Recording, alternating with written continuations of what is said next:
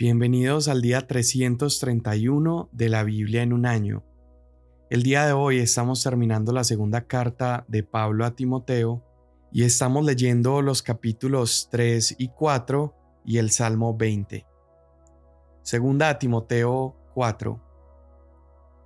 Pero debes saber esto, que en los últimos días vendrán tiempos difíciles, porque los hombres serán amadores de sí mismos, avaros, jactanciosos, soberbios, blasfemos, desobedientes a los padres, ingratos, irreverentes, sin amor, implacables, calumniadores, desenfrenados, salvajes, aborrecedores de lo bueno, traidores, impetuosos, envanecidos, amadores de los placeres en vez de amadores de Dios, teniendo apariencia de piedad, pero habiendo negado su poder.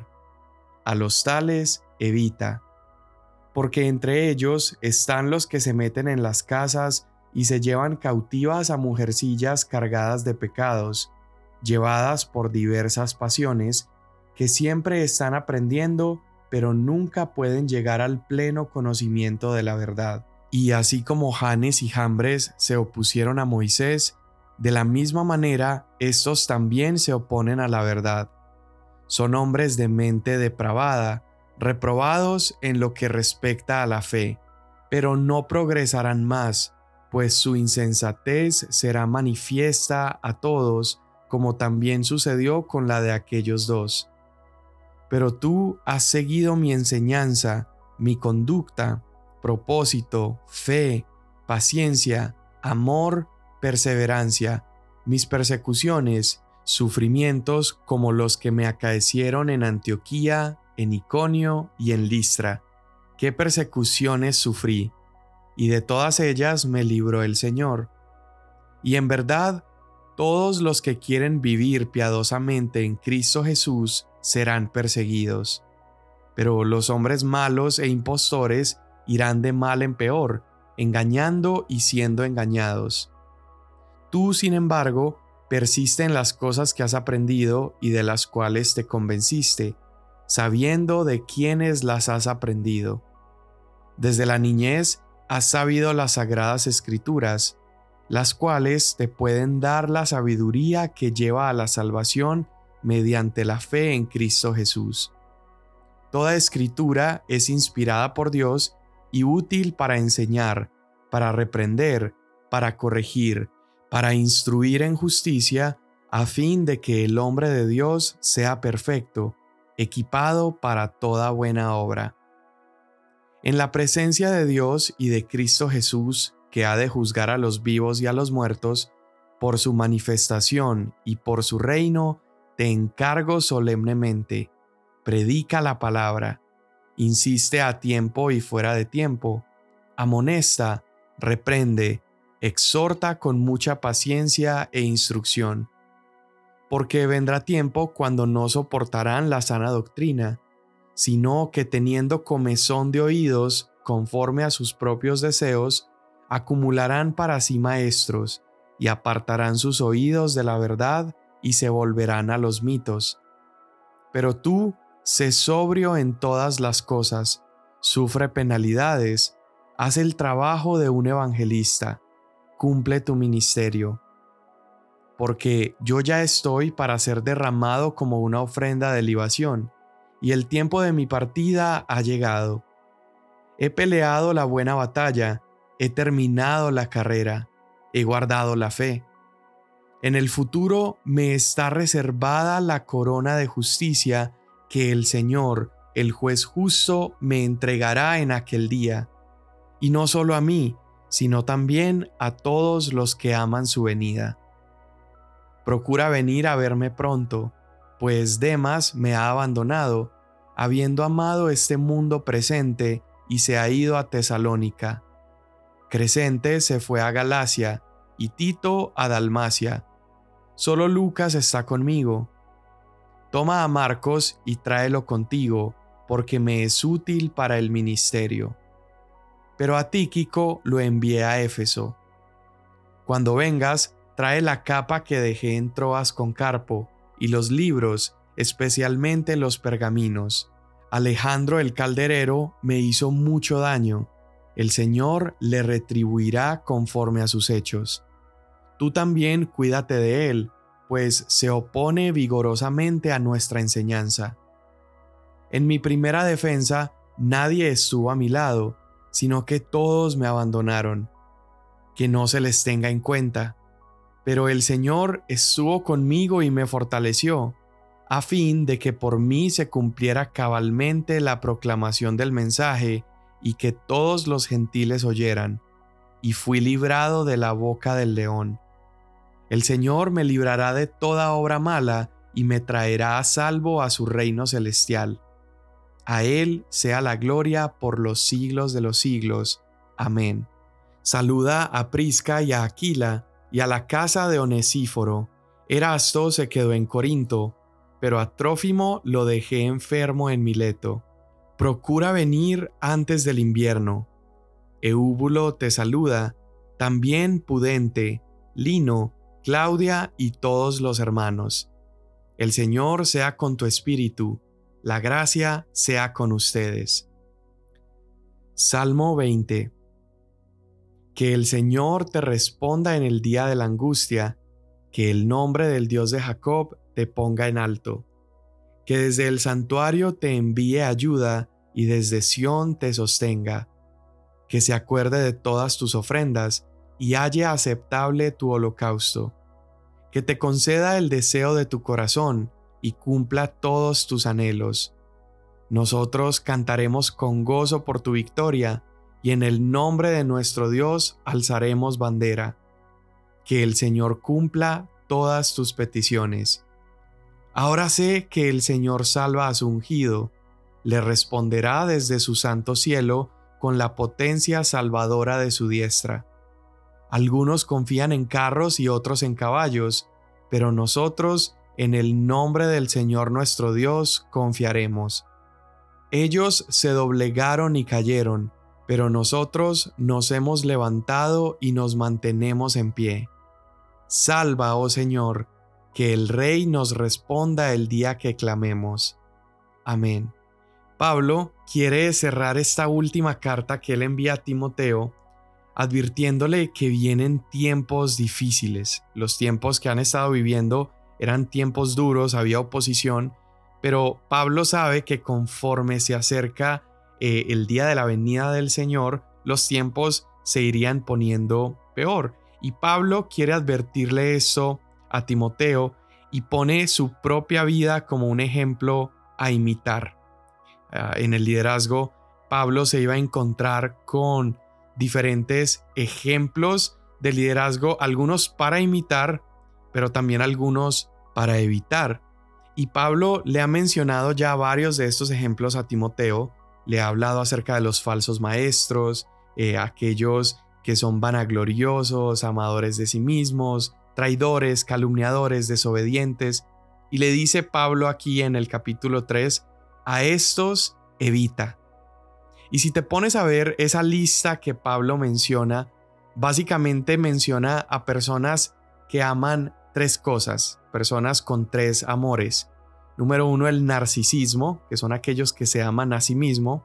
Número dos, el materialismo, que son aquellos que aman el dinero o aman las posesiones. Y número tres, el hedonismo, que son aquellos que aman el placer. Y Pablo dice que estas actitudes ya estaban presentes en los tiempos de Timoteo y dice que Timoteo debe apartarse de ellos, pero él también menciona que en los últimos días vendrán tiempos difíciles acompañados de personas con estas actitudes.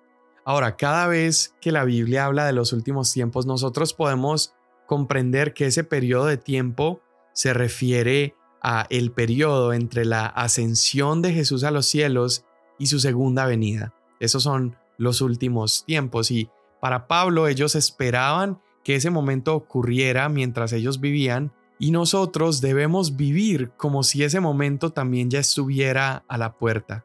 Así que estas palabras de Pablo sirven también como una advertencia para nosotros, ya que es evidente que esta actitud, ese amor a sí mismo, amor al dinero, al materialismo, el amor al placer, toda esta actitud está también presente y en aumento en medio de nosotros.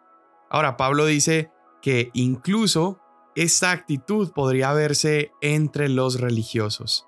Pablo dice que estos religiosos están haciendo proselitismo y tratando de convencer a personas a vivir de la misma manera y él menciona cómo estas personas buscan siempre estar aprendiendo, pero nunca pueden llegar al pleno conocimiento de la verdad.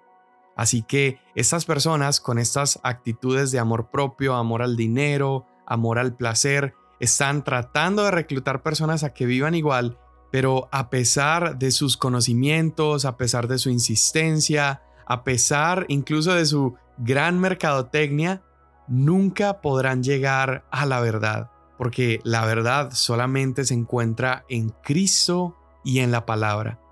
Pablo usa aquí el ejemplo de Janes y Jambres, que son estos hechiceros, estos magos que en el Éxodo se oponían a Moisés, y Pablo dice que aunque se levanten engañadores a sí mismo como estos dos hombres, estos engañadores van a quedar expuestos y avergonzados, asimismo como Janes y Jambres delante de Moisés, y que las intenciones de estos no progresarán. Es decir, va a quedar en evidencia lo vacío, lo hueco y lo necio que es este tipo de filosofías, este tipo de pensamientos. Ahora, creo que es muy evidente que en nuestros días es muy cierto esto que estamos leyendo encontramos a personas por todos lados afirmando que no existe una verdad absoluta. De hecho, tienen problemas con la idea de que exista una verdad absoluta, porque al punto que hemos llegado es que mi propia verdad tiene que ser la única verdad. Cada individuo se convierte entonces en el centro de su propio universo y cada uno crea su propia realidad. Y ese creo que es el espíritu que vemos el día de hoy en nuestros tiempos y este es el espíritu de los últimos días, precisamente de lo que estaba hablando Pablo a Timoteo.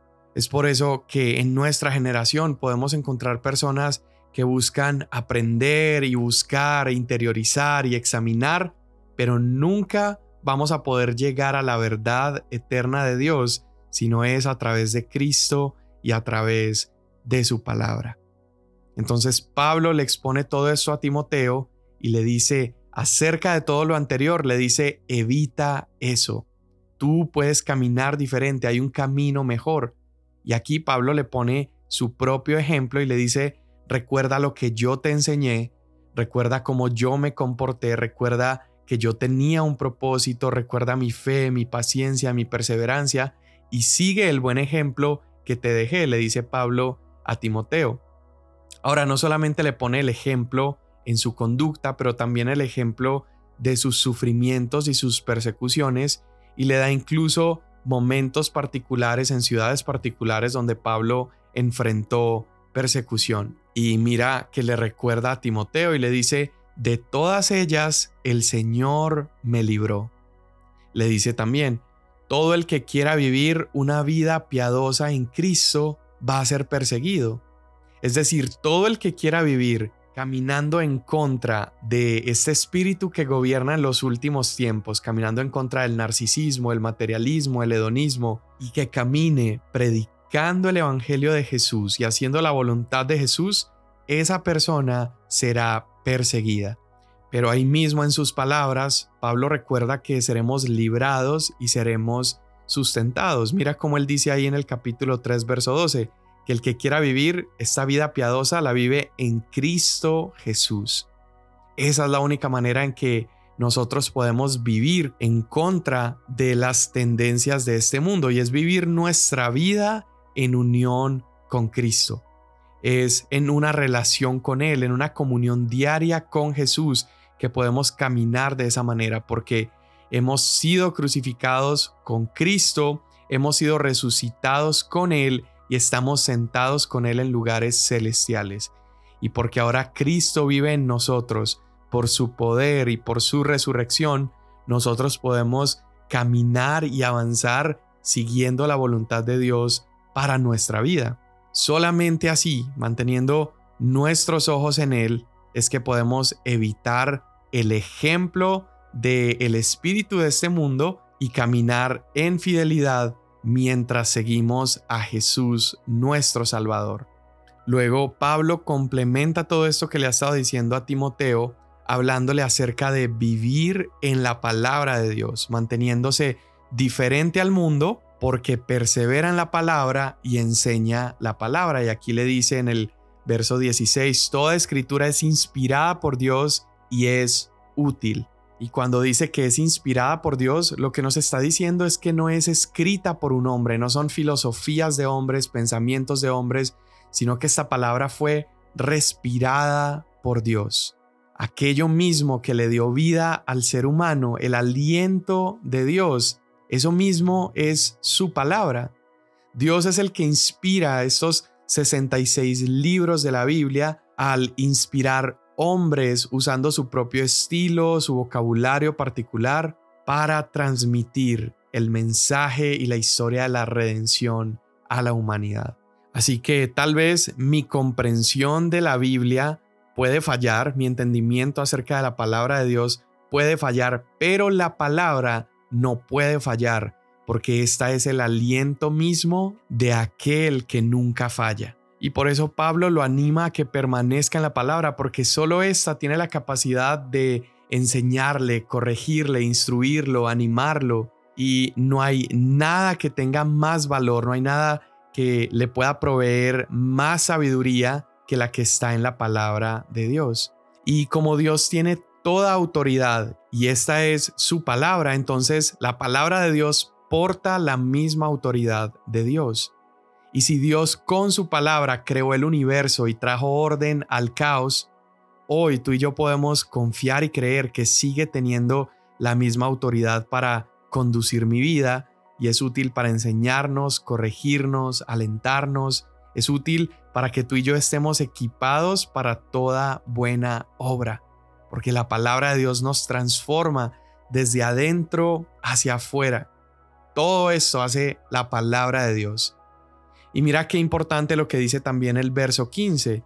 Le dice, tú has sabido las sagradas escrituras desde niño y éstas pueden darte la sabiduría que lleva a la salvación. Entonces la palabra nos va conduciendo, es nuestro guía, es esa brújula que nos va apuntando a la salvación por medio de conocer el Evangelio de Jesús y las buenas noticias de lo que Cristo hizo por nosotros. Y así que ya que la palabra produce todo esto, dice Pablo, y tiene tanta autoridad y tanta capacidad, Pablo le dice, yo te encarezco, yo te encargo solemnemente que prediques y enseñes esta palabra. Y mira cómo esas palabras tienen como un tono de juramento. Pablo le dice, en presencia de Dios y en presencia de Cristo, yo te encargo que prediques a tiempo y a destiempo. Es decir, como esta palabra tiene tanto poder y tanta autoridad, otros necesitan escucharla, así que dedícate a predicar. Y es como si de alguna manera Pablo le dice, ahora te toca a ti porque yo ya estoy por partir, yo ya estoy por ser derramado, dice Pablo, como una libación. Y esta imagen que él usa aquí es esa imagen de sacrificio que leemos en el Antiguo Testamento en Éxodo 29, en Levítico 23, números 15, cómo durante el ritual de sacrificar un cordero se tomaba el vino y se derramaba en la base del altar, y esto era una libación de vino. Y aquí Pablo está tal vez usando esta misma imagen para referirse al tipo de muerte que le esperaba, refiriéndose a que tal vez su sangre iba a ser derramada, pues él sabía que él como ciudadano romano no iba a ser crucificado y entonces era posible que Pablo entendiera que él sería decapitado.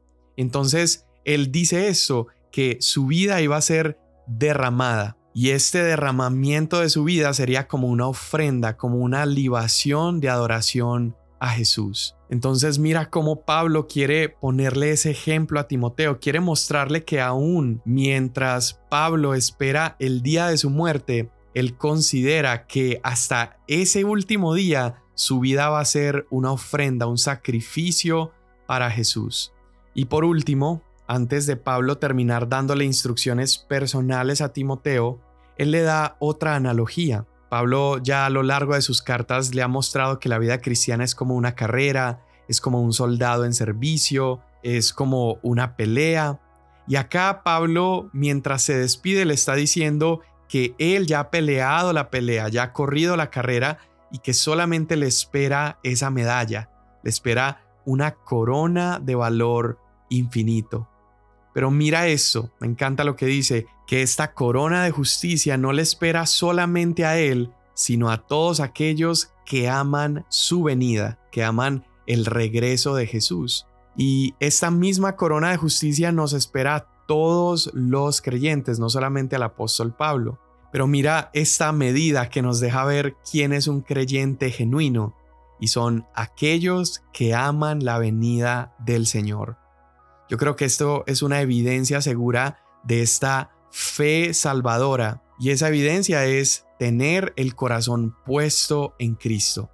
Solamente alguien que no ha conocido de verdad a Jesús tendría miedo acerca del regreso de Jesús, tendría miedo acerca de la segunda venida de Jesús. Pero como creyentes y como personas que le buscamos, le conocemos y le amamos, nosotros anhelamos su segunda venida y para aquellos que aman su venida, nos espera la corona de justicia. Entonces, concluyendo, es el permanecer en la palabra inspirada de Dios, es el seguir el ejemplo de hombres y mujeres de fe, y finalmente es el tener nuestra mirada en Jesús, amando su venida, lo que nos ayuda a perseverar en medio de sufrimientos, en un mundo lleno de amor propio, amor al dinero, amor al placer, en un mundo con falsos maestros y con persecución, nosotros podemos perseverar porque cuando estamos amando su venida, podemos voltear y decir, ok, está un poco más cerca, puedo seguir corriendo, puedo continuar porque mis ojos están puestos en Jesús. Y cuando finalmente le veamos, Él va a recibirnos allí. El juez justo nos va a recibir y nos dirá, bien hecho. Y va a poner sobre nuestras cabezas esa corona de justicia. Y cuando ese momento suceda, te puedo garantizar que ninguno de nosotros va a arrepentirse de haber peleado la buena batalla, de haber corrido la carrera, de haber perseverado y soportado el sufrimiento porque allí veremos que todo eso habrá valido la pena. Dios, hoy te pedimos que nos permitas fijar nuestros ojos en ti, que podamos caminar, Señor, con nuestra mirada fija en ti, siguiendo el ejemplo de hombres y mujeres de fe, permaneciendo en tu palabra, Señor, adentrándonos en ella y permitiendo que tu palabra nos corrija, nos aliente, nos instruya. Queremos vivir, Señor, mientras permanecemos en ti esperando y amando tu venida. Y sabemos que en ti tenemos la esperanza segura de que un día estaremos contigo, Dios, y recibiremos esa corona de justicia. Amén. Mañana nos vemos.